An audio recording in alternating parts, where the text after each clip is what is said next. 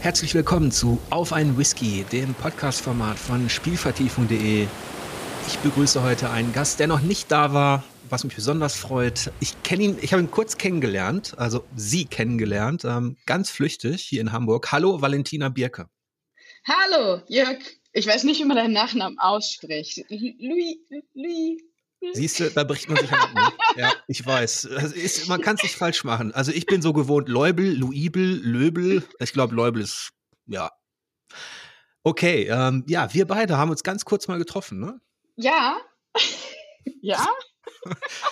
Irgendwo bei der Game City. Ja, ja, ja, das haben wir. Das stimmt. Wir wussten nicht, wo wir hin sollen. Das stimmt, genau. Äh, Verwirrung am Fahrstuhl. Ja. ja, du bist ähm, Projektmanagerin bei Supercrowd und Projektmanagerin, wenn ich das richtig äh, mitbekommen habe, von der Indie Arena auf der Gamescom.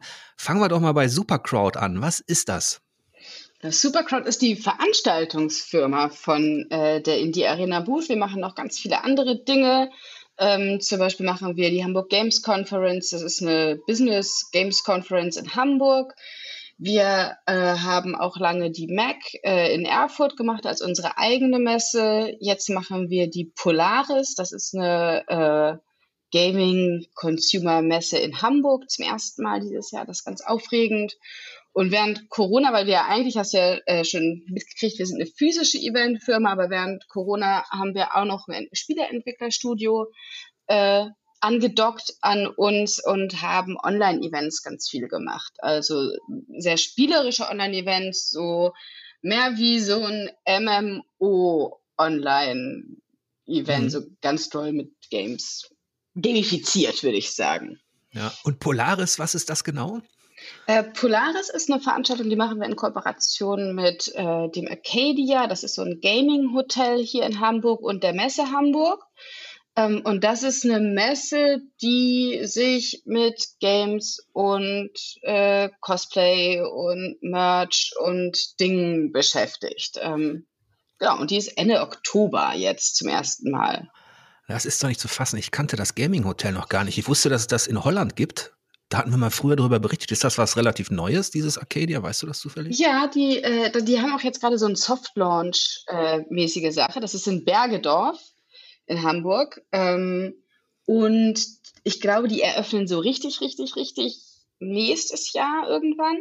Und in diesem Jahr haben die aber so ein Soft Launch jetzt, sind da schon einige Veranstaltungen. Wir haben da auch die Hamburg Games Conference gemacht in diesem Jahr. Ähm, die war ja hybrid und halt ein kleiner Teil war vor Ort und jetzt machen die da auch so E-Sport-Turniere und man kann da auch so Office Space und so mhm. mieten. Und wenn ich da übernachte, kann ich, also das war in, in Holland so, meistens hat man auch im Zimmer irgendwie äh, Konsole und Co. gehabt und sowas alles. Ich glaube, das, das Games gelöt bei denen ist eher so im öffentlichen Raum. Das ist, mhm. ich weiß nicht, ob du das in, in Hamburg, Bergedorf, da ist so ein altes Telekom so ein richtiger 70er-Jahre-Bau. Den haben die halt übernommen. Und die Zimmer, das ist ein Tagungshotel gewesen irgendwie. Und die sind dann auch, auch ordentlich am Renovieren. Die Zimmer sind ganz schön klein. Und ich glaube, die werden auch nicht größer. Wie sollen die es machen? Und das heißt, die haben ganz viele so Gaming-Räume irgendwie äh, und machen LAN-Partys und so. Ja, okay, cool. Habe ich mir auf jeden Fall notiert. Kann ja nicht sein, dass ich davon noch nichts weiß. Das ist halt das hat sich schon gelohnt, ne? dich einzuladen. Das ist also Supercrowd. Aber ich denke, was dich am meisten beschäftigt aktuell, ist dann schon die Indie Arena ne? von, von der Gamescom. Genau, die mache ich auch schon so das hauptsächlich bei Supercrowd. Ne? Ich helfe schon mal hier und da bei was anderem aus, aber Indie Arena Booth ist so mein, mein Hauptbaby äh, und mein Lieblingsbaby, wenn man das sagen darf, äh, an allen Dingen, die ich arbeite. Das, das kann ich auch gut nachvollziehen. Wenn man Spiele mag und so, dann hat man da, also das ist ja, jetzt ist es ja alles komplett etabliert. Ich erinnere mich noch an eine Zeit, wo Indie wirklich eine komplett Nische war. So Anfang der 2000er und so und wie das alles ganz klein anfing. Und mittlerweile ist es ja so, dass die sich so, also ich habe mir auf die, auf die Spieleliste geschaut, die da, äh, es sind ja über 100 Titel, ne, Minimum, die ihr da habt. 130 sogar. Ja. Und da sind einige Sachen dabei, die ich auch besprochen habe oder die zumindest ein paar Leser von Spielvertiefung auch kennen. Also Dorfromantik ist dabei, Endling ist dabei, I was a Teenage Ex-Colonist ist dabei. Da habe ich gerade eben Code dazu bekommen. Das ist schon eine riesige Palette. Hast du da überhaupt noch den Überblick?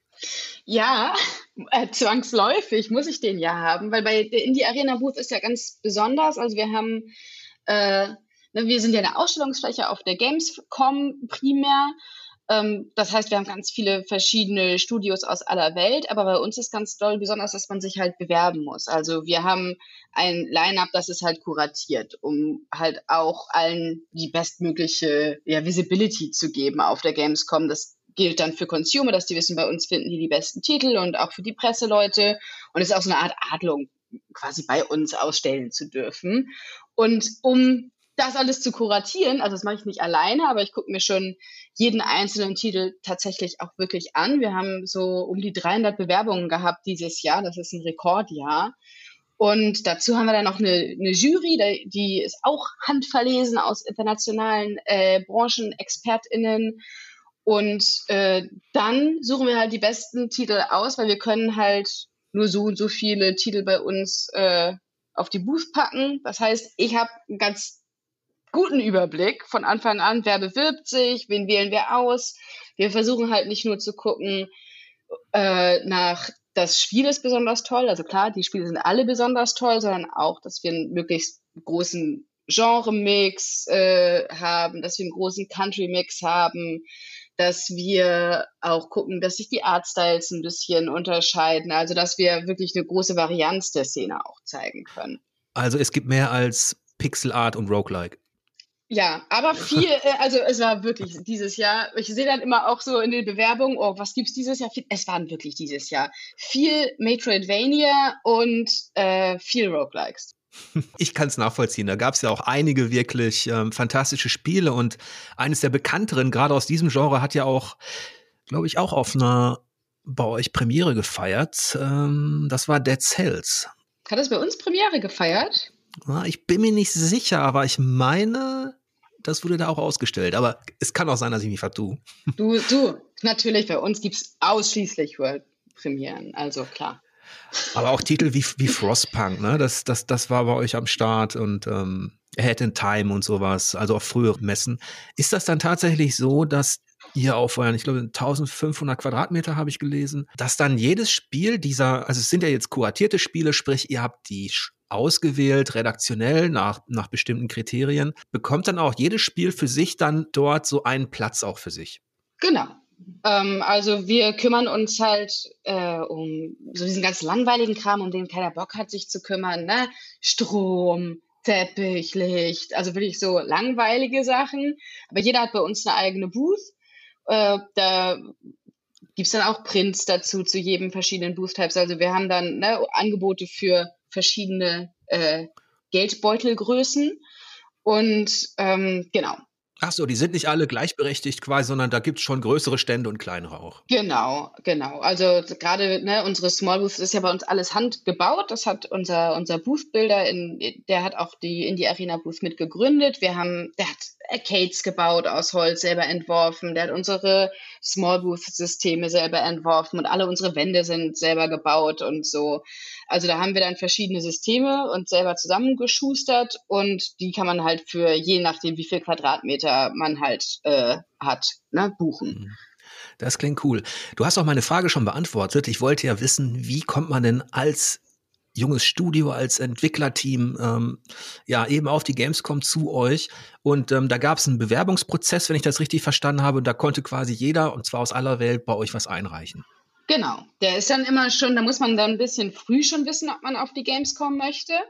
Ähm, der fängt dann so immer so im März an. So nach der GDC ist immer so unser Stichpunkt. Da fängt alles an und dann ist das eineinhalb Monate bis zwei Monate offen. Ist so ein Running Gag. Wir verlängern immer, weil wir dann merken, oh, wir haben gar keine Zeit für die Jury-Sitzung, dann lass uns den Leuten doch noch ein bisschen mehr Zeit geben. Ähm, und dann äh, währenddessen spielt halt die Jury auch schon alles und dann machen wir die finale Jury-Sitzung und dann haben wir eigentlich das Line-up immer so im, im Mai, Ende Mai, Anfang Juni fertig. Äh, ja. Und dann geht halt alles los. Ne? Hier so richtig gut deutsche Bürokratie, hier ein Formular, da ein Formular, ähm, bei der USK einreichen und so weiter und so fort. Ja. Und müssen die Spiele, in welchem Zustand müssen die sein? Müssen die im Early Access sein als Beta oder müssen die tatsächlich komplett final sein? Mm -mm. Äh, auch da probieren wir einen möglichst großen Mix zu haben, weil wir wollen ja bei uns, ne, bei uns kannst du halt als Consumer, als Pressemensch, kannst du das Next Big Thing finden. Also das heißt, du kannst wirklich von Games, die ausschließlich ein Prototyp sind oder von Games, die schon kurz vor Release sind oder Games, die gerade released sind. Also da gibt es tatsächlich alle möglichen, alle möglichen Stati von Games. Das heißt, der Vorteil für die Teams ist tatsächlich auch, wenn sie es denn geschafft haben, dass sie dort vielleicht auch ähm, einen Publisher finden. Mhm. Da haben wir auch, also zu unserem, zu unserem Service gehört dazu, wir haben jetzt schon ganz lange so Gamescom-Erfahrung. Und wir haben festgestellt, die Business Area, die ist zwar, wir sind in Halle 10.2, die Business Area ist echt einmal nur raus und dann wieder rein. Aber viele Teams sind halt auch on a budget, gerade im Indie-Bereich und äh, kommen dann alleine oder so und können ihre Booth gar nicht so verlassen. Das heißt, was wir noch gemacht haben, ist, dass wir in unserem Headquarter auch noch eine kleine Business Area abgetrennt haben. Da laden wir dann auch Publisher ein. Wir haben in unserem Backend auch noch so ein Matchmaking-System entwickelt, wo wir auch Publisher und äh, Presse und StreamerInnen einladen und die können dann auch im Vorfeld kriegen die schon mal Access zu den ganzen Games. Da ist ein integrierter Messenger, da können die mit den Teams schreiben und so. Also das ist so gehört zu unserem Service dazu noch. Das klingt nach einer, nach einer riesigen Veranstaltung mit einer Win-Win-Situation, gerade für die Teams, die es dann dahin schaffen. Ähm, bevor ich dich weiter mit Fragen löchere, ich habe hier noch ein paar, machen wir mal eine kleine Trinkpause. Es ist ja unheimlich äh, ja, äh, drückend da draußen. Äh, wir sind beide in Hamburg, aber jetzt, ich habe gefühlt, hier drin habe ich immer noch so, weiß ich nicht, 30 Grad. Aber ich bin noch unterm Dach. Ha, ja, ich habe, ich weiß nicht, es sind auch, glaube ich, 30, aber ich habe einfach meinen Schlafanzug heute Morgen nicht ausgezogen. Das kann man auch machen. Ja, und wann, äh, was machst du den denn auf zu trinken? Äh, ein Weini äh, habe ich. Der hat eine komische Farbe, ehrlich gesagt. Es ist ein Weißburgunder. Okay, aber die Farbe ist nicht rot. Nee, die ist so, nee, das wäre auch das ist so roséartig. Sieht aber so nicht so richtig, also mehr so bernsteinig sieht es ah, okay. aus. Ja, Bernstein, siehst du, da kommen wir schon an das, was ich hier gerade aufmache. Das ist ein, ein Highland Park, zwölf Jahre alter Whisky aus Schottland, ein Single Malt und ähm, der Untertitel Viking Honor. Habe ich noch nicht getrunken. Hat mir jemand zugeschickt tatsächlich, ähm, weil er weiß, dass ich mich ein bisschen mit dem Thema beschäftige. Ähm, aber ich wusste auch nicht, dass es tatsächlich aus Schottland einen Wikinger-Whisky gibt. Den trinke ich jetzt mal. Ja, ist auch eher eine süße Sache. Also sonst denkt man ja bei Schottland immer an rauchig, torfig und so und der ist eher mild, würzig, süß, schmeckt mir gut. So, jetzt aber schnell ein Wasser. ich muss ja gestehen, ich kaufe auch Weini. Ich trinke wirklich gerne Wein, aber ich bin, ein, glaube ich, eine Banausin. Also ich trinke gerne guten Wein, aber ich kann mir Sachen nicht merken. Deswegen hm. kaufe ich ausschließlich auch nach Etikett. Hm. Also ich nach, weiß welche. Nach Art Design vom Etikett? Ja, Art Design des Etiketts. Da das, das, da bin ich richtig stumpf. Das ist ja geil. was, was hast du denn da für Grauburgunder? Darfst du? Oh, du, warte mal, ich guck mal kurz. Moment. Äh, das ist von Becker. Sehr schönes minimalistisches Etikett, schöne Flaschenform auch. Ja, keine Ahnung, was steht da denn drauf? 2021, Grauer Burgunder, halbtrocken. Ach, halbtrocken, okay, ja. Da, ich, ich mag die immer nur trocken. Ich eigentlich auch. Den, wahrscheinlich fand ich das Etikett so schön, dass ich den, dass ich das halbtrocken übersehen habe. Ist ja auch vollkommen egal. Schmeckt auch echt lecker. Also ist auch nicht zu süß oder so.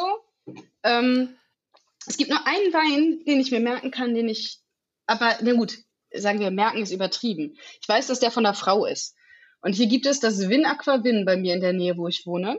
Mhm. Und dann gehe ich da hin und sage, ich möchte gerne den Wein von der Frau. Die wissen das mittlerweile schon, dass ich mir nicht merken kann, wie der heißt. Und jetzt weiß ich auch mit der Frau, das cool. Ja, es gibt nicht so viele Winzerinnen. Und das ist ein Riesling, der ist richtig lecker. Stefanie von irgendwas heißt die. Ähm, aber es ist der Frauenwein für mich und der schmeckt mhm. wirklich lecker. Wo du das mit dem Etikett erwähnt hast und mit dem Kaufreiz, der da ausgelöst wird, so habe ich früher ja tatsächlich auch Spiele gekauft. Mach ich immer noch so. Machst du echt? Das machst du nicht. Das äh, machst du. Doch, nicht. ich kaufe random alles, muss ich dazu sagen. Okay. Also entweder kriege ich es geschenkt oder ich kaufe es auch. Ja. Also eigentlich kaufe ich auch alles. Ich, meine Steam-Bibliothek ist riesengroß.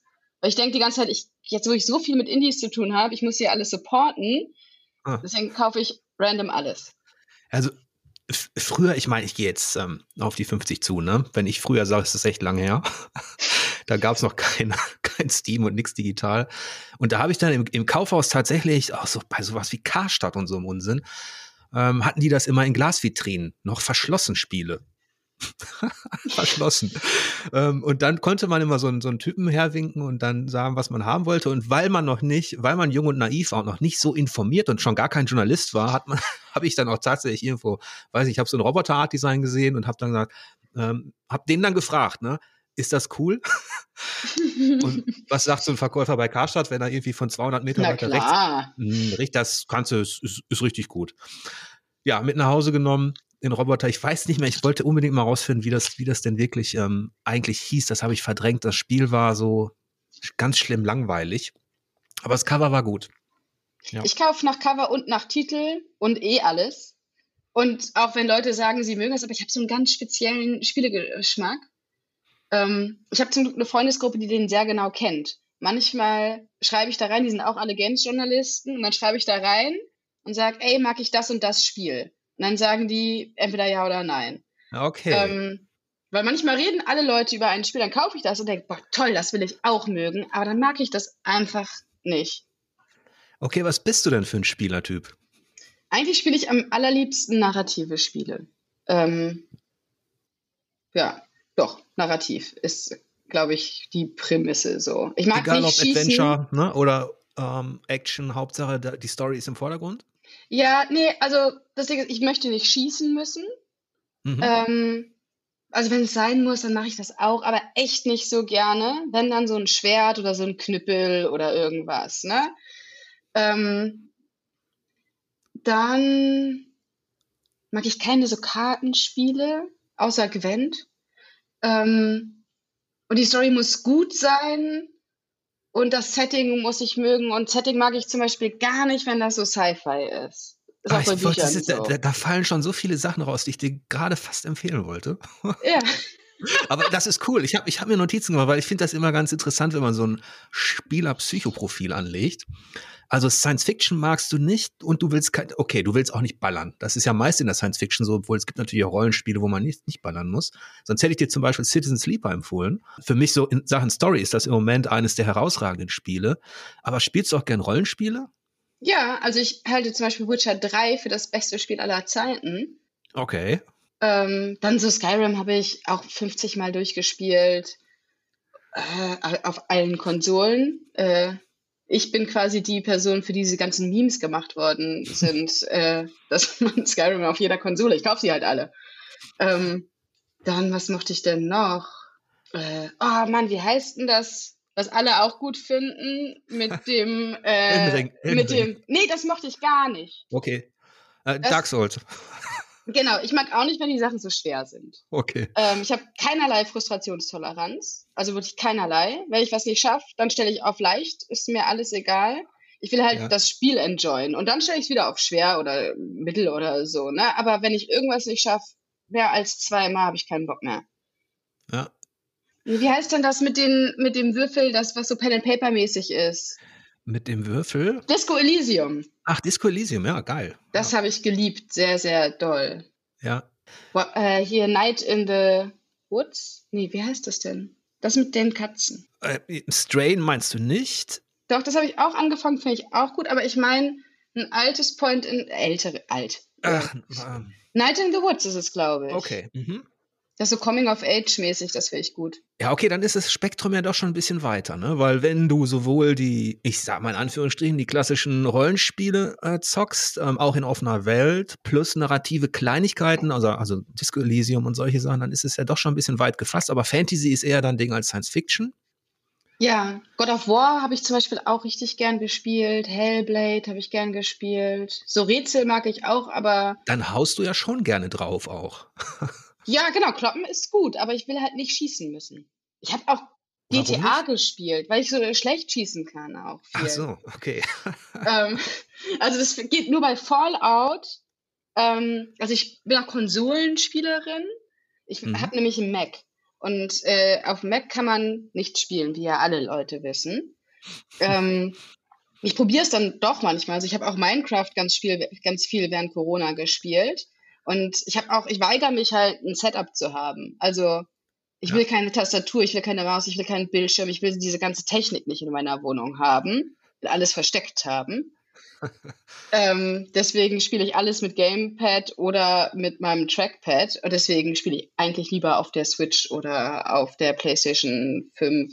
Und jetzt habe ich auch ein Steam Deck gekriegt. Also dann bist du ja schon, also dann bist du wirklich ähm, breit gefächert ausgerüstet. Ja. Würde ich sagen. Würde ich auch sagen. Okay, das war jetzt ähm, eine Tour de Force durch deine Spielevorlieben. Wir kommen da sicherlich noch mal drauf zurück. ähm, jetzt wollte ich noch mal fragen, wegen der Indie Arena, ähm, diese 123 Spiele, die da vorgestellt werden und so weiter, dieser Prozess des Kuratierens und des, des Auswählens, der läuft dann über ein paar Monate, hast du gesagt, ne? Mhm. Also seit Anfang. Zwei, ah, okay. Mhm. Und wir haben uns ja kennengelernt in Hamburg bei der Game City. Da war ich Berater für so einen für so einen Pitch und du warst Beraterin. Genau. Und das machst du auch noch, ne? Also nebenbei dann. Oder hatte das was zu tun auch mit der Indie Arena so ein bisschen? Nö, also ich meine, ich bin ja jetzt auch schon lange in der Industrie oder gar nicht so lange in der Industrie, aber ich habe halt sehr viel Ahnung von Dingen und dann wollen Leute ab und zu meine Ahnung wissen von Dingen. Also so wie, wie du mich in so Podcasts einlädst zum Beispiel, laden mich manchmal Game Cities ein als Expertin irgendwo oder ich bin in ganz vielen Juries oder so halt. Ja, es dürften gerne noch mehr Game Cities werden. Für mich als freier Journalist bieten sich da auch Möglichkeiten. ich habe ja, äh, was mir aber Spaß macht, das habe ich gemerkt tatsächlich. Ich habe ja über so viele Jahre fast ausschließlich als Redakteur gearbeitet und dann entwickelst du so einen gewissen Tunnelblick. Du hast es auch mit äh, bestimmten Spieletypen zu tun, um die du nicht herumkommst und der direkte Weg zu den Entwicklern, der ist manchmal sehr weit weg, wenn der Publisher dazwischen sitzt.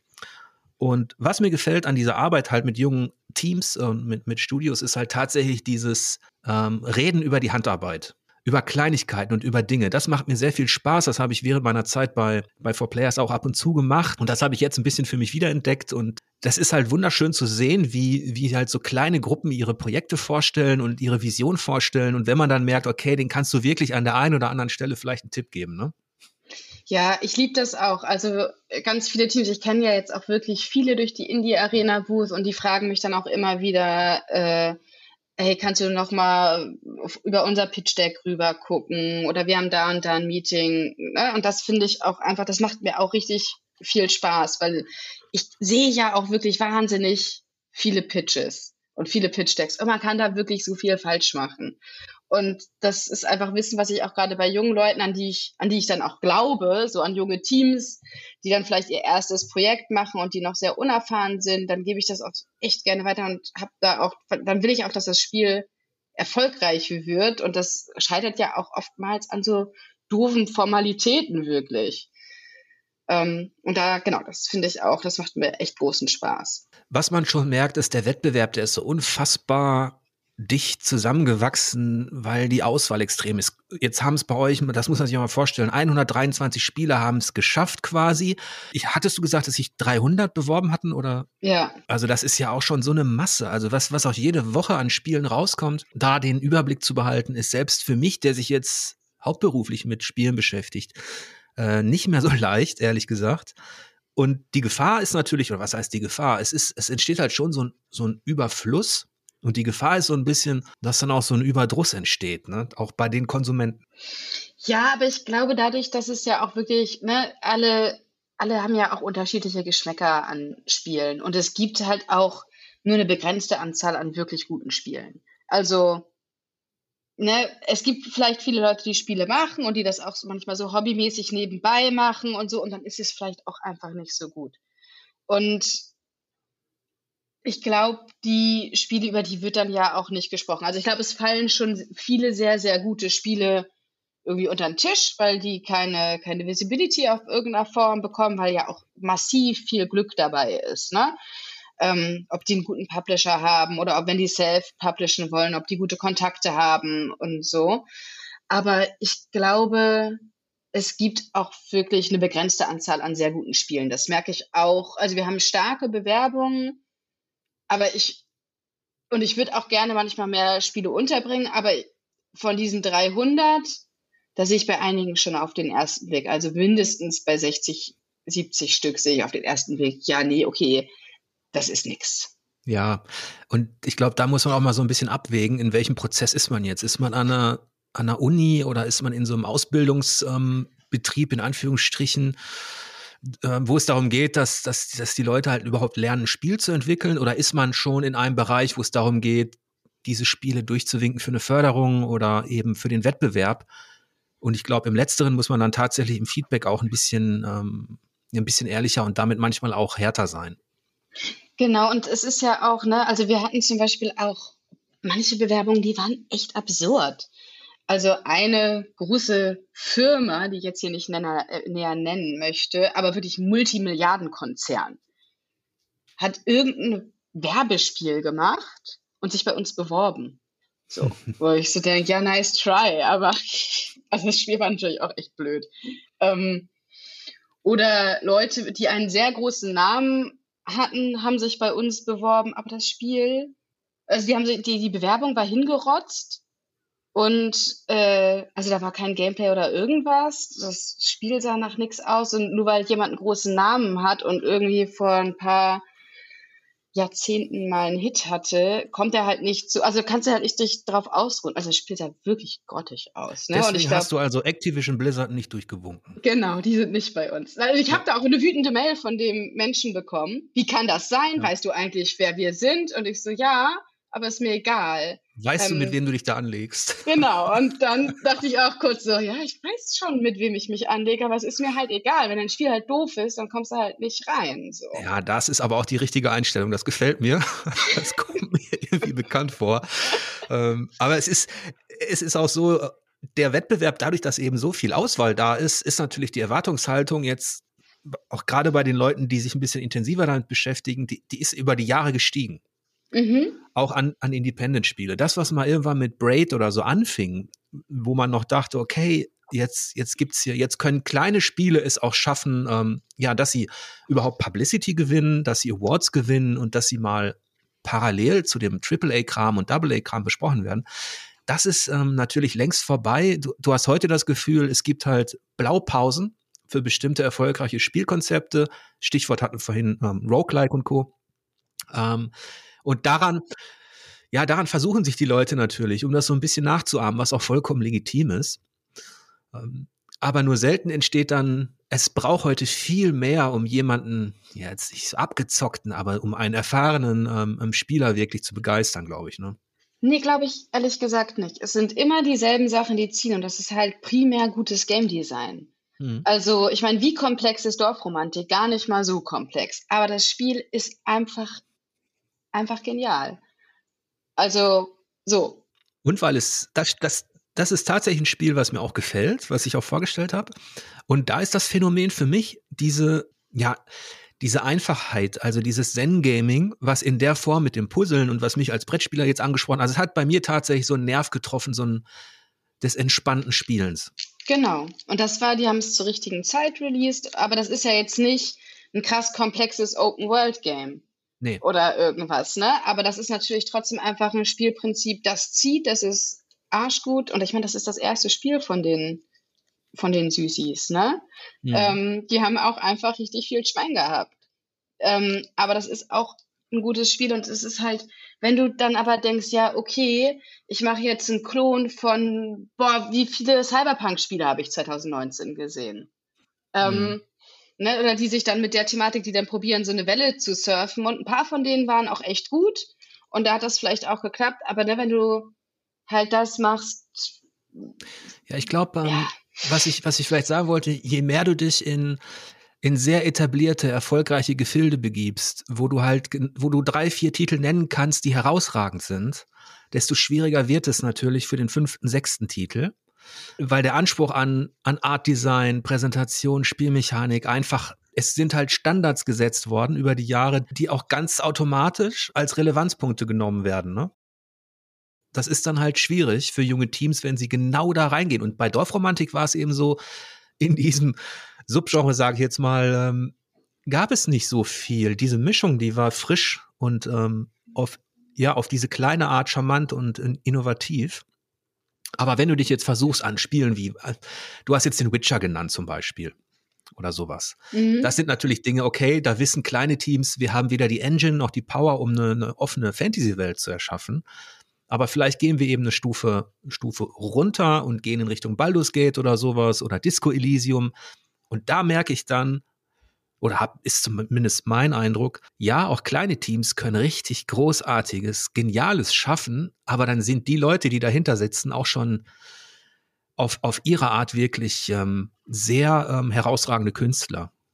Ja, auf jeden Fall. Das ist ja auch eine Herausforderung. Ne? Und ich meine, man muss auch sowieso erstmal, das merke ich halt auch, wenn viel, wenn ich mit so, mit so Studierenden spreche. Wenn die, also ich, ich unterrichte auch so ab und zu, äh, gebe ich so ein Seminar an der SAE oder ne, auch in der HW, äh, mit denen spreche ich ab und zu. Und dann höre ich das wirklich oft, dass da Leute im dritten Semester und die erzählen mir dann einen vom Pferd, dass die der eine wollte ein Open World Space Raum Management Shooter bla alleine als sein Projekt machen und ich so ja du das schaffst du nicht ne und das ist natürlich das wollen viele Leute gerade so junge Teams am Anfang ne denken ja okay ich mag das und das Spiel deswegen mache ich jetzt so ein Spiel aber ein besser und es ist natürlich wichtig, auch die eigenen Limitationen zu kennen und dann vielleicht auch erstmal zu gucken, hey, was ist denn, was ist der Fun-Faktor? In dem habe ich zum Beispiel auch geraten, hey, okay, was ist denn der Angle? Brauchst du dieses Open World äh, gelöt dann wirklich? Weil eigentlich ging es darum, dass er äh, so ein Delivery-Geschichte äh, machen wollte mit seinem Space-Kram. Mhm.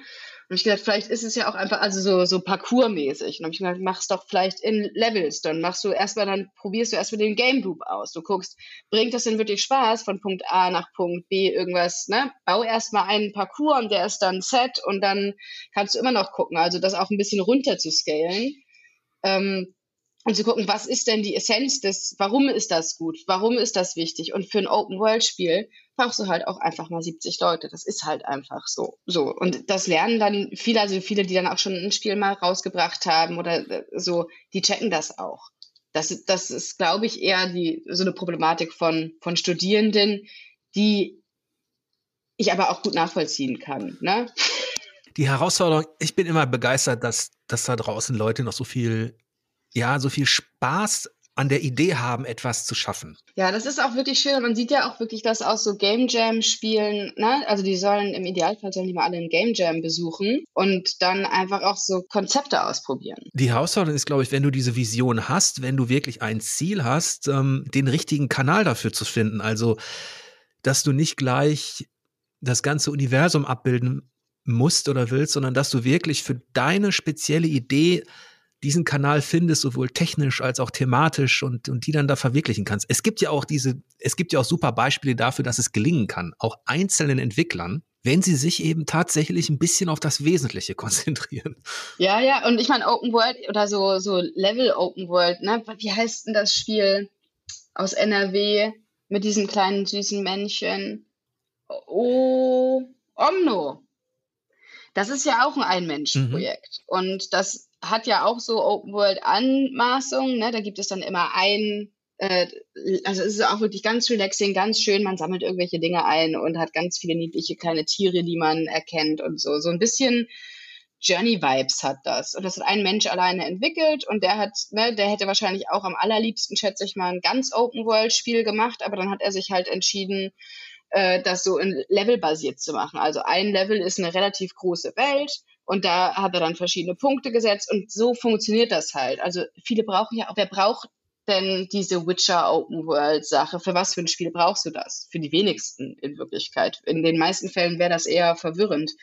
Äh, wenn du das, ne, wenn du, dann mhm. findest du dich als, als Spielerin gar nicht da zurecht oder so. Aber ich glaube, das sind wirklich Problematiken, die viele jüngere oder unerfahrenere Teams, die lernen das dann aber auch nach einer Zeit. Um nochmal auf deinen Etikettkauf zurückzukommen, mhm. gibt es denn noch Beispiele, wo du auf den ersten Blick angefixt warst von, vom Art-Design, also vom Etikett, von der Aufmachung eines Spiels und dann gemerkt hast, dass das spielmechanisch nicht funktioniert und oh in sich Gott, das passiert mir ständig.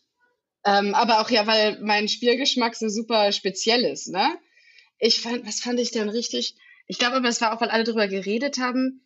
Aber ich mag, also das ist gar nicht meine Art Spiel, das war Sayonara Wild Hearts. Ich mag solche Spiele gar nicht. Das ist auch so mit, ne, was war denn, man macht so Rennen und so. Fand ich total doof. Alle haben es gehypt. Ich fand das Artwork nice und dachte, ja, kaufe ich, spiele ich. Dann war ich richtig enttäuscht, aber ich weiß auch, dass es nicht an denen liegt, sondern an mir. Ähm. Es gibt auch ein Beispiel, ein ähm, aktuelleres, also wo ich weiß, mir gefällt das Art-Design eigentlich. Ich finde den Style cool, aber ich werde das Spiel nicht mögen. Und zwar ist das Rollerdrome. Das ist ja dieses ähm, auf Rollerblades mhm. der Shooter. Äh, bei Devolver ist, glaube ich, im Programm auch.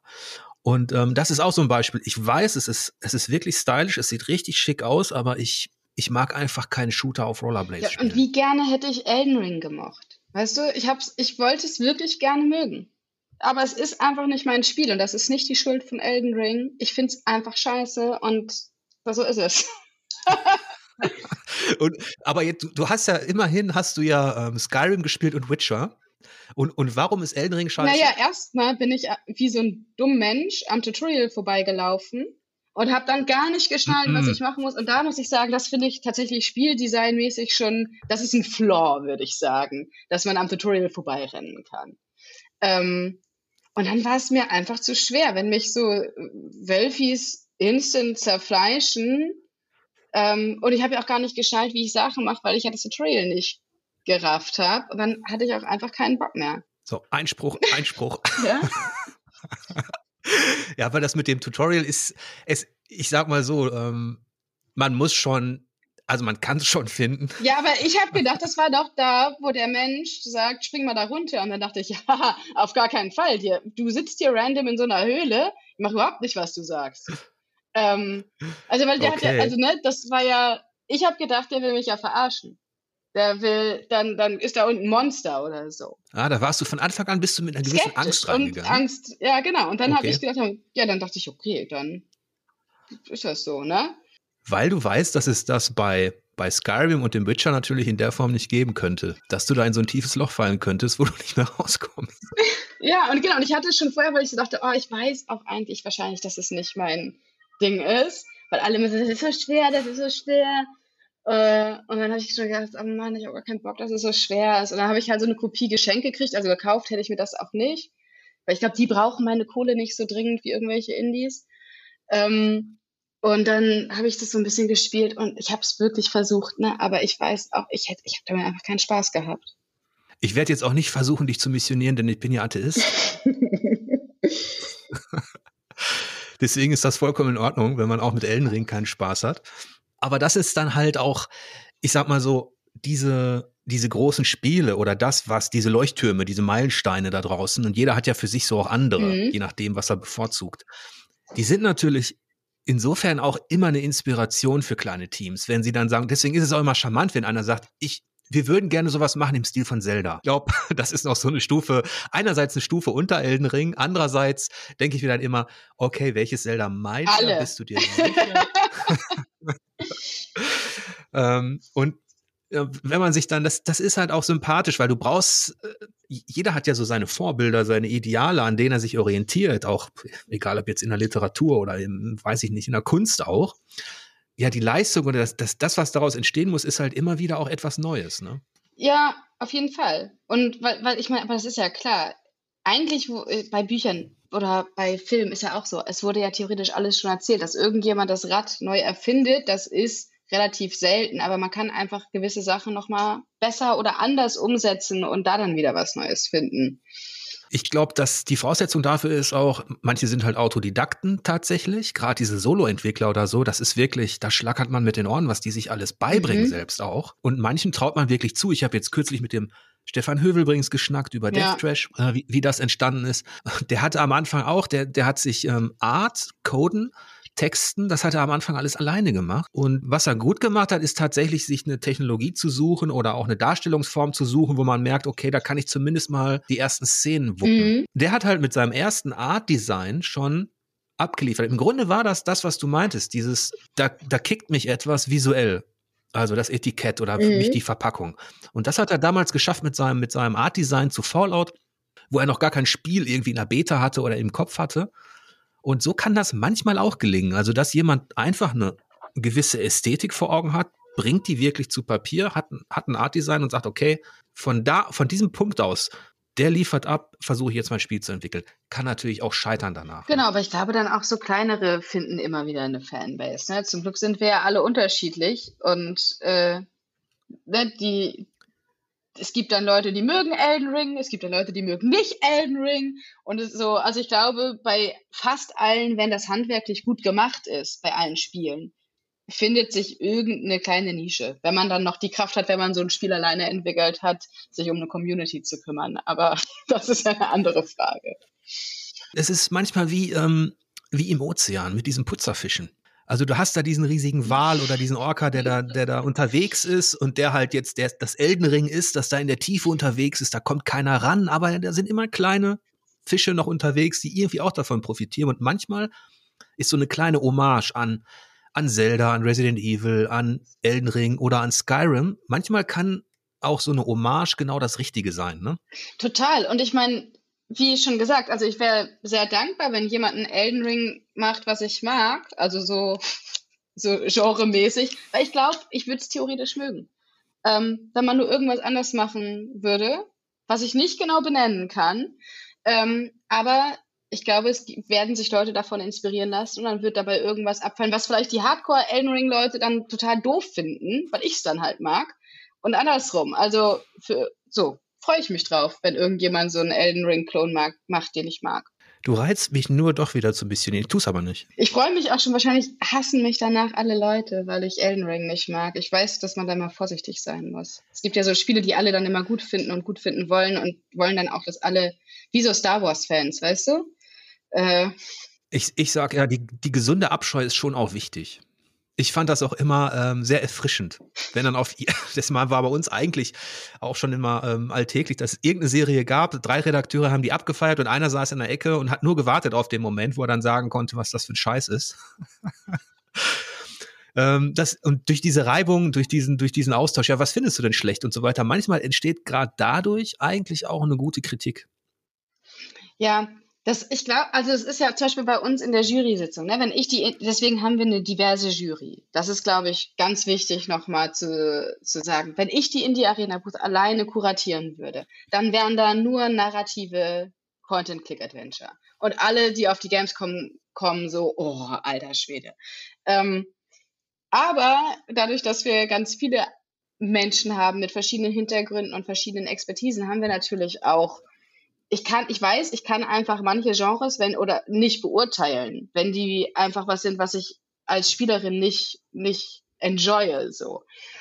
Und das ist ein, nur ein Geschmack, sau langweilig, aber viele Geschmäcker, sau gut, so. Also, ne, das ist ja auch, ich muss ja jetzt auch nicht, ich kann damit umgehen, wenn Leute Elden Ring gut finden, äh, und die müssen damit umgehen, wenn ich das nicht gut finde, ohne dass dass das einen Graben zwischen uns gräbt. Nee, ich glaube, unter eigentlich, wer, wer Spiele mag, wer Spiele richtig mag, das Zocken mag, der ist eigentlich auch immer irgendwie ein Spielefresser, der mag sehr viel. Ähm, und der kann auch verstehen, selbst wenn er nicht reinbeißt in die eine oder andere Ecke, der, der kann, glaube ich, verstehen, warum es anderen gut schmeckt. Aber ich weiß nicht, ich habe da schon, also ähm. so in, in dieser, in dieser Mainstreamigeren Bubble, habe ich manchmal schon den Eindruck, dass das wirklich, ich hatte ja vorhin auch diese Star Wars-Fan-Analogie, das ist ja auch so ein Beißreflex. Den nehme ich bei Star Wars-Fans viel wahr. Jetzt mache ich wahrscheinlich noch mehr Feinde. Aber äh, weißt du, dass die, die ganz alten Filme und dann kamen die neuen. Und dann die ganz alten Star Wars-Fans so, äh, das ist nicht Star Wars, richtig scheiße, äh. Und mal ganz abgesehen davon, was wir von Anakin Skywalker als Kind oder Jaja Bings halten, ähm, dass Leute das einfach enjoyen können, ohne dass sie äh, Blutsverräter sind, weil sie das mögen oder und dasselbe haben wir ja auch jetzt. Jetzt sind die die Leute, die mit den mit den Star Wars mit An Baby Anakin aufgewachsen sind, die sind jetzt erwachsen, damit sind die halt aufgewachsen und jetzt kommen die neuen und dann wieder äh, und jetzt ist er eine Frau äh, und äh, die haben den ganzen Trash gekriegt von den alten Star Wars Fans und so, weißt du, das habe ich auch den Eindruck, dass das bei Spielen ganz oft so ist. Also das hat man auch bei Cyberpunk, ne? Alle Leute, die Cyberpunk vorher immer so, da hat irgendjemand was gesagt, oh, das und das gefällt mir nicht. Und dann alle so, was, das ist das beste Spiel der Welt, ich kann gar nicht verstehen das, bla bla bla. Oder irgendwelche Leute, Game-Journalisten, die für irgendwelche Ratings von Games angegangen werden. Ich habe schon das Gefühl, dass das schon eine toxisch äh, Dummbubble ist zum Teil. Nein, das kann ich aus meiner Erfahrung überhaupt gar nicht bestätigen, dass es da jemals Konflikte gab oder Fanlager. Also ich, ich kann mich an gar keine Wertung erinnern, die überhaupt jemals diskutiert wurden. Also ich fände das sogar bis zu einem gewissen Grad war das immer Teil dieses, dieser Energie, die auch in dieser, in dieser Spielewelt steckt, dass es, dass sich dann, ja, dass sich Leute, die eine Leidenschaft für was haben, dass die eben auch tatsächlich dann letztlich Schmerzen empfinden, wenn ihre Serie oder ihr Kulturgut oder ihr, ihr Lieblingsspiel, wenn das in eine Form gebracht wird, die sie nicht mehr mögen. Ich kann das sogar als Kritiker nachvollziehen, weil eine Zeit lang, so ähm, Anfang der 2000er und so, wurden viele Serien ja fast schon vergewaltigt, weil man gemerkt hat, dass zum Beispiel Marketing und Co., Verkaufsinteressen, Zielgruppenforschung, weil immer mehr diese wirtschaftlichen Interessen direkt im Spieldesign spürbar waren eine Zeit lang. Und das ist etwas, das mir zum Beispiel als Kritiker dann übel aufgestoßen ist und wo ich dann selber so einer war, der gesagt hat, ähm, nee, Leute, das ist für mich kein, kein Resident Evil mehr. Und das ist für mich auch kein Thief mehr, was ihr da, was ihr, was ihr da abgeliefert habt. Und da war ich dann auch in dieser, ja, in, in dieser Rolle des, obwohl du natürlich da drin sein muss, auch als Kritiker. Du musst manchmal den Leuten wehtun. Aber ich glaube, ich habe ähm, dann dann schon eher den, ähm, also ich habe mich dann schon eher angelegt mit dem grundsätzlichen ähm, spielepolitischen auch ähm, Willen dahinter, ne? Also der, der eine Reihe in eine bestimmte Form bringen wollte. Aber hätte dann irgendjemand gesagt, oh, aber ich fand den Resident Evil Teil richtig geil. Hat mir richtig viel, hat mir richtig viel Spaß gemacht. Hättest du auch nicht gesagt, was? Du hast gar keinen Geschmack, bla bla bla. Ne? Dann nee, also, people enjoy things oder auch don't enjoy things, dann ist doch gut. Ja, das ist, das, das denke ich auch immer. Also was ich, was ich immer so auf der psychologischen Ebene nicht, nicht ganz verstanden habe, ist, wenn man dann, ähm, also dass man Sachen scheiße findet, Filme und Co. und alles mögliche und Serien, das ist ja voll normal. Das, jeder von uns ähm, hat da ja seine, ist ja so ein Charakter für sich oder meint er zumindest zu sein. Aber was ich dann nicht verstanden habe, ist, wenn Leute merken, dass andere Spaß haben mit etwas. Und dann muss man das so schlecht machen, das, ne? Ja, genau, dass sie dann halt Energie investieren und zum Beispiel auch genau in diese Foren gehen, genau ja, in die Threads gehen und so weiter. Aber weil sind auch Leute, und jetzt sage ich noch was, äh, wofür alle mich hassen, das sind Leute, die halt so populärkulturelle Güter mit einer Personality verwechseln. Ähm, die denken, das wäre eine Charaktereigenschaft, irgendwas gut zu finden. Und es ist halt nicht so. Das ist halt, du kannst was gut finden und du kannst was, ne? also du kannst Star Wars gut finden, den alten, den neuen, den mittleren, whatever, aber das ist keine Persönlichkeitsmerkmal. Ähm, Punkt. Und das äh, ist auch kein Angriff, wenn jemand anders das nicht gut findet oder was anderes gut findet oder so. Ja, das ist ja auch diese, wenn man über Filme gesprochen hat, über TV-Serien und so weiter, das, da, da gibt es ja viele Beispiele, wo du dann auf einmal dieses Augenrollen erkennst beim, beim Gegenüber, so nach dem Motto, okay, das hätte ich von dir nicht gedacht. Also, dass du jetzt diese Serie gut findest oder diesen Film. Und ähm, das ja, kann lustig sein. Und man ist da ja, man ist da nicht gefeit. Ich habe einen Freund. Äh, oh, vielleicht hier, den kennen vielleicht auch Menschen. Ich habe mit Fabian Döhler, der wollte Jerks unbedingt gucken. Und dann hat er die ganze Zeit gesagt, es ist das Witzigste auf der Welt. Es ist das Allerwitzigste. Und dann hat er mich gezwungen, mit ihm Jerks zu gucken. Und ich fand's halt null witzig. Ich fand's halt auch richtig schlecht. Und ich, ich sah nur, wir saßen da so und er schielte die ganze Zeit so rüber. Und äh, ich habe mich dann auch zusammengerissen. Ich habe ja nicht die ganze Zeit gesagt, boah, was ist das für ein Scheiß, sondern ich habe einfach nicht gelacht. Ich fand es einfach richtig schrecklich.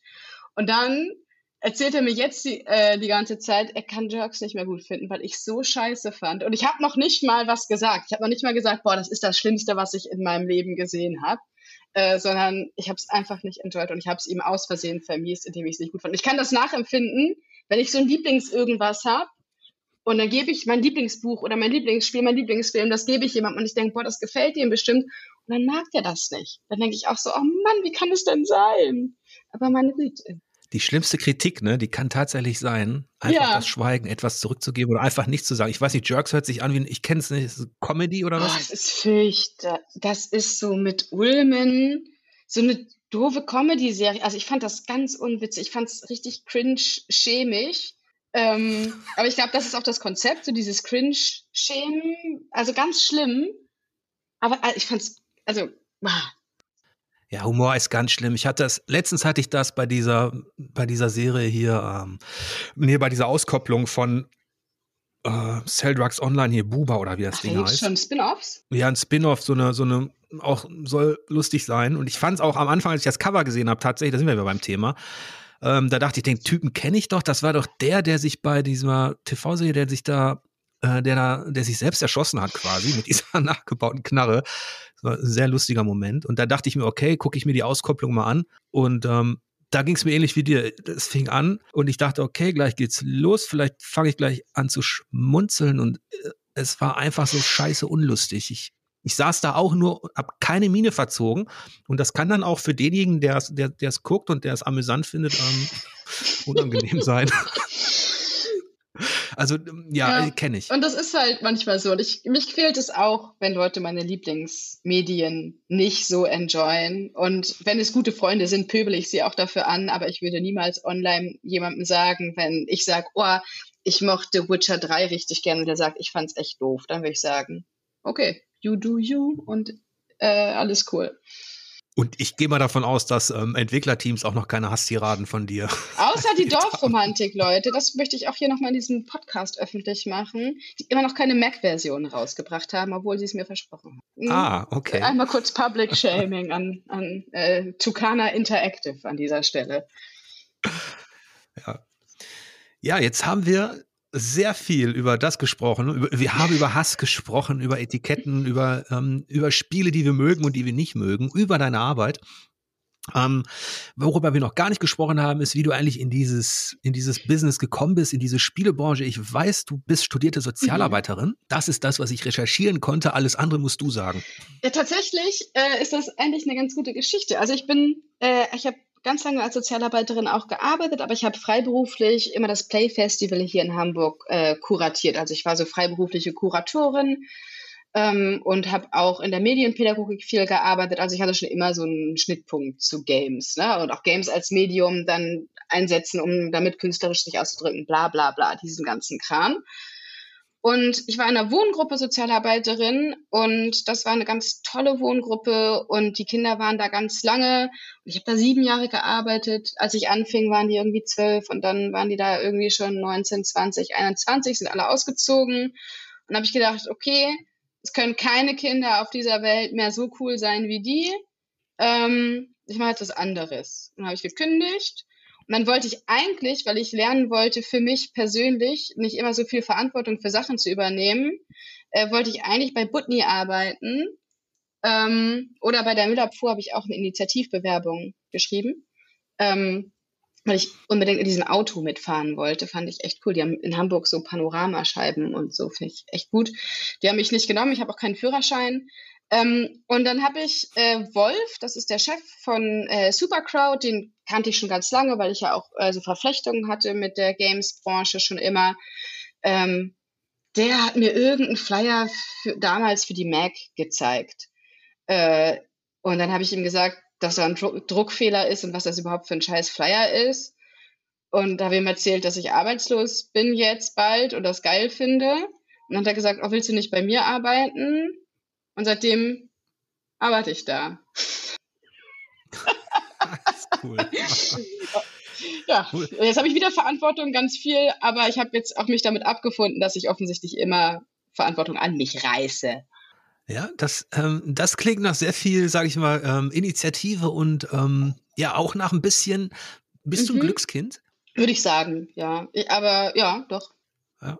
Also das, es ist zumindest eine ja, es ist jetzt keine märchenhafte Geschichte, aber es ist schon eine sehr, ähm, eine sehr schöne Geschichte. Ja, ich dachte, also habe ich das Programm gemacht für die Mac und das war so mit Manga und Cosplay und so und das interessiert mich gar nicht so doll. Und habe ich gedacht, ja gut, das war auch eigentlich nur für zwei Monate und danach hatten die eigentlich gar keinen Job für mich, aber irgendwie haben die gesagt, ach Mann, irgendwas finden wir schon. Ähm, bleib mal bei uns, so.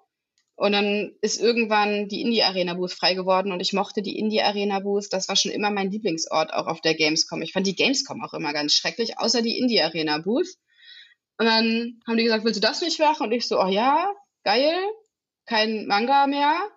Ähm, sondern Indie-Games. Das es liegt mir viel mehr und seitdem mache ich das und die Indie Arena Booth ist auch immer noch mein Safe Space auf der Gamescom, obwohl ich jetzt so viel Verantwortung dafür habe. Also das ist wirklich der schönste Ort auf der Gamescom. Jetzt betreust du quasi andere Kinder. Genau, jetzt es ist auch soziale Arbeit und Projektmanagement ist eins zu eins dasselbe. Es ist wirklich dasselbe. Man muss gucken, dass es allen Leuten gut geht. Das meiste, wenn was nicht klappt, ist Kommunikation oder irgendjemand fühlt sich nicht gewertschätzt, dann ruft man da einmal an, dann sagt man dem, dass man den mag und dass alles cool ist und dann meine Fresse, dann ist es das so, ne?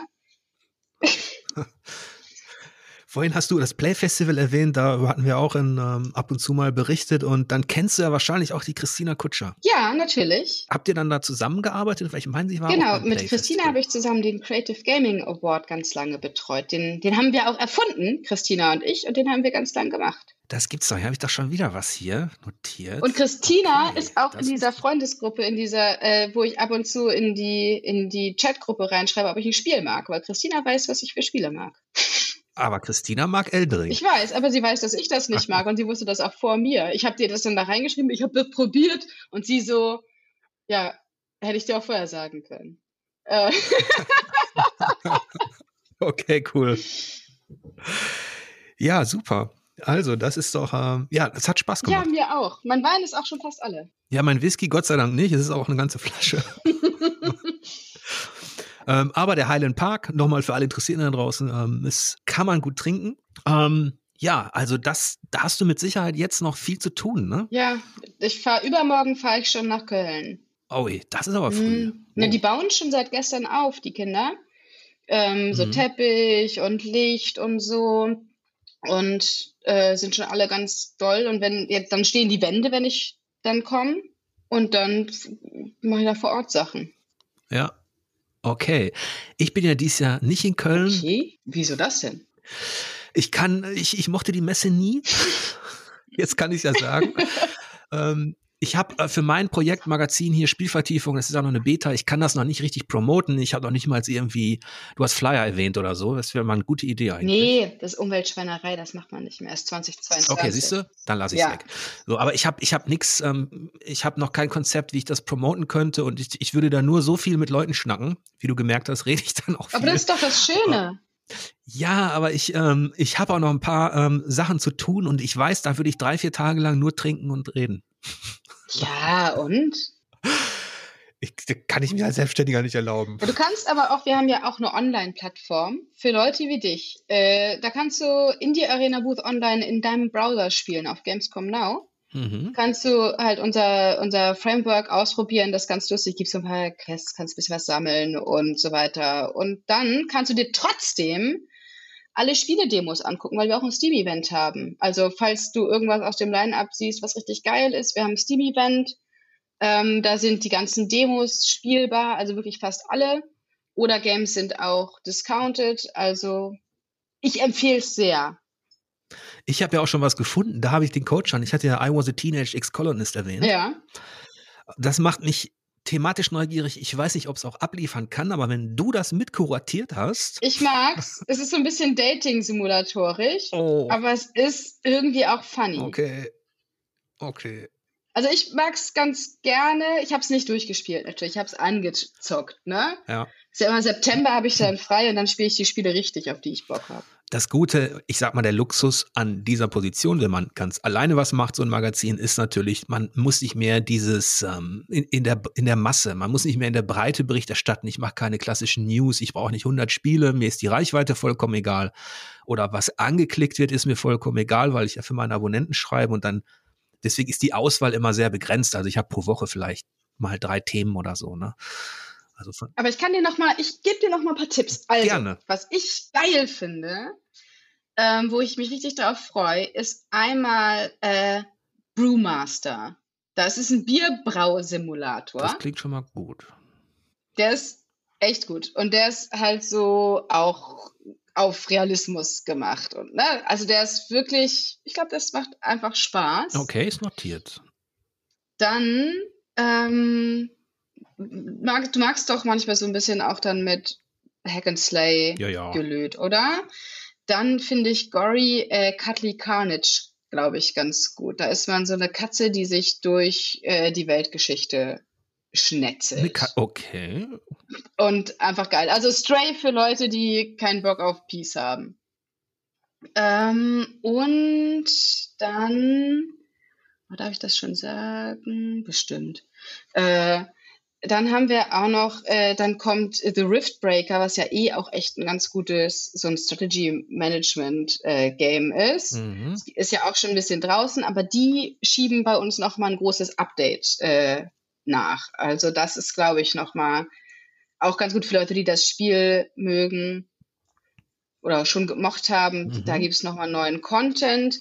Ich freue mich persönlich auch auf Kona 2. Wir, also Kona 1 habe ich auch gerne gespielt und jetzt kommt Kona 2. Das ist auch, glaube ich, zum allerersten Mal demomäßig bei uns spielbar. Okay. Voll geil. Und dann haben wir, ach, wir haben echt, wir haben echt ganz schön viele gute. Äh, das waren jetzt vier, ne? Ja. Eins kriegst du noch.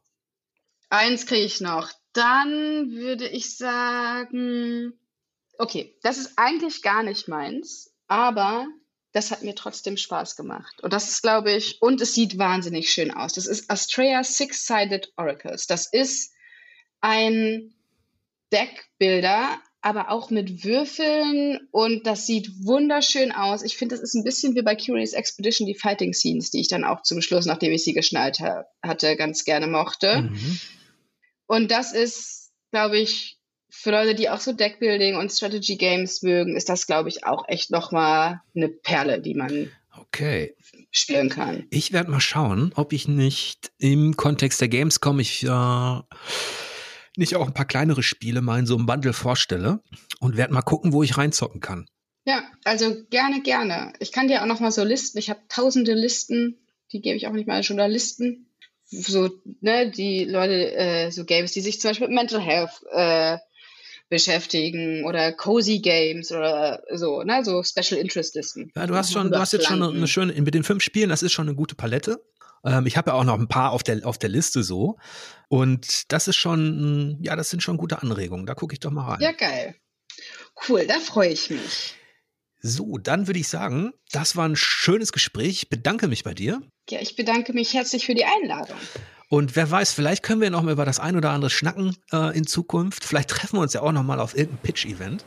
ja, ich hoffe, dass die das wieder machen. Das war gut. Ja, bei der Games City, irgendwas mache ich da auch dieses Jahr wieder. Tatsächlich. Ich hoffe, euch hat es auch so viel Spaß gemacht wie uns beiden hier vor dem Mikro.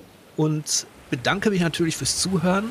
Falls ihr da draußen jemanden kennt, der Spielvertiefung noch nicht kennt oder diesen Podcast, sagt ihm doch oder ihr Bescheid, dass sich das lohnt, da reinzuhören. Ich wünsche euch zum Schluss wie immer lange Spielzeit und angenehme Bosse. Bis demnächst.